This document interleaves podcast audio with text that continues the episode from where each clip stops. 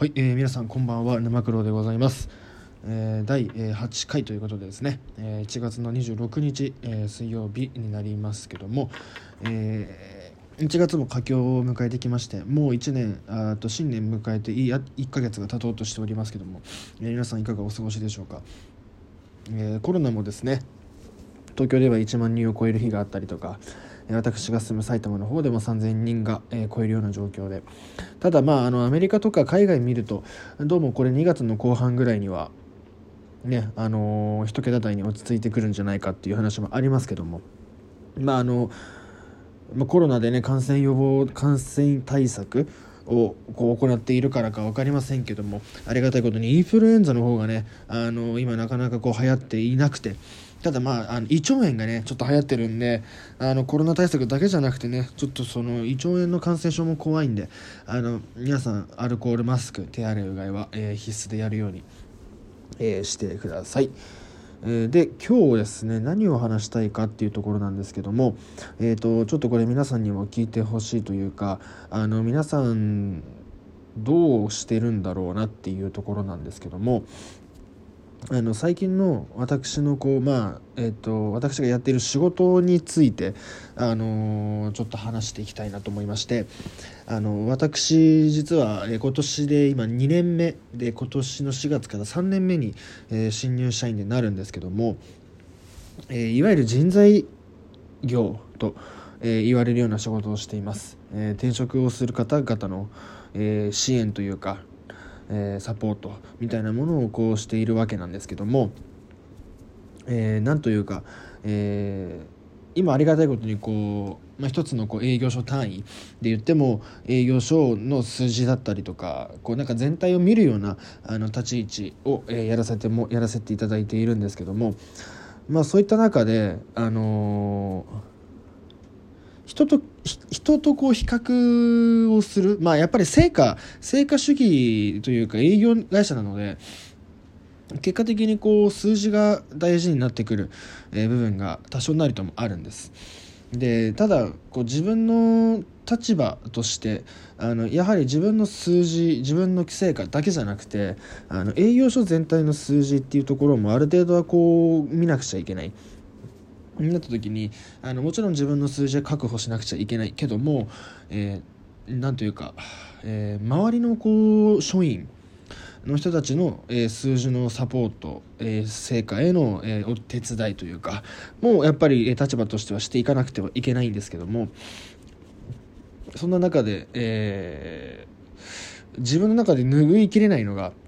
あの、どうしてもそこに対しての悔しさが拭いきれなくてですね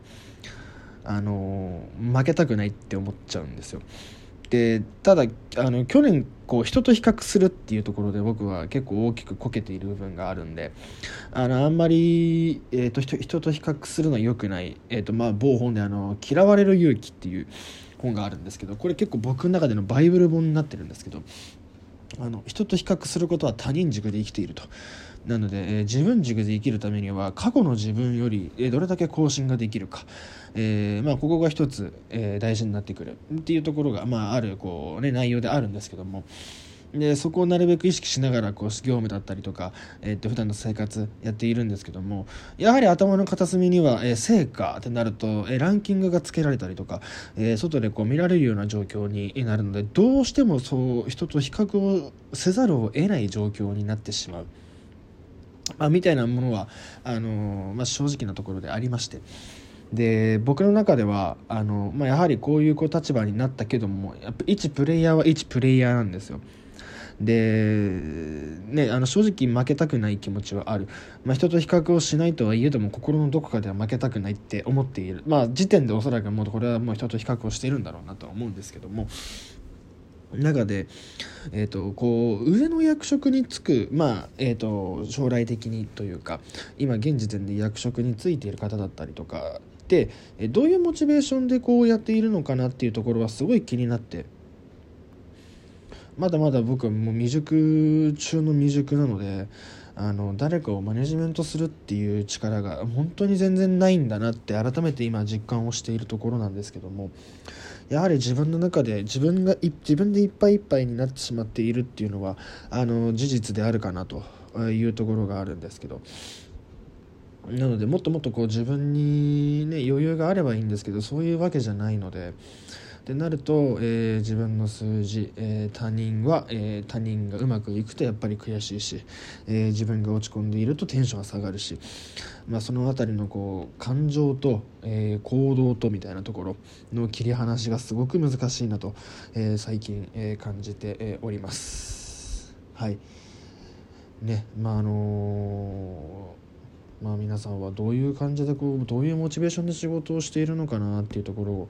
まあ、すごい気になってですね今回ちょっとお話をさせていただきました、まあ、非常にここは本当に悩むところであのもちろん周りの人が挙げてあの嬉しいんですけどもただそれ以上に悔しさが勝ってしまってね、あの素直に喜べない自分がいる。でそんな自分もちょっと嫌なんですよ。で何とかしなきゃって思えば思うほどやっぱり焦りが出てきて。で焦れば焦るほど結果はいい方向には向かないっていう。あの何とも悪循環がずっと続いていくっていうのがあのまあここ去年1年間経験してきてすごい感じているところではあるんですけども。まあ、なのでねあのそこに対して無理せずっていう感じではあるんですが。まああの焦るのはよくないですねうんはいっていう感じでございました。まあちょっと今バーッと話してしまったんですけども。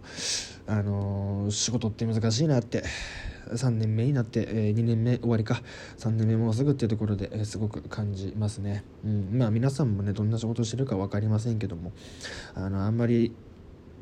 なんていうか追い込みすぎないで、うん、やるのが一番いいんじゃないかなって思います。僕はもう今はもうあの正直家にいる間とかでもあの基本的にはもう仕事のことばっかり考えているような状況でまああんまりこれよろしくないんだろうなと思いながらもそうじゃないとやってられないというかそうじゃないとねあのいても立ってもいられなくなっちゃうような状況になっちゃったんでまあちょっとどっかでこれはねうまくリフレッシュできるタイミングを作らないと多分潰れんだろうなって思いながらやってますはい。まあ今楽しいからいいんですけどまあ、っていう感じでした。えー、まあ皆さんもなんかね、そういう経験とか、なんかこういうので悩んでるんですみたいなものがあれば、あの、質問いただければ、あのー、ちょっとぜひ話してみたいんで、そんな方々、ぜひよろしくお願いします。はい。じゃあちょっと長くなってしまいましたけども、第8回ですね、仕事についてっていう話で、まあ僕のぶっちゃけトークがありました。またちょっとね、ね機会があればこんな話もできればと思っているんで、ありがとうございました。じゃあまた今度よろしくお願いします。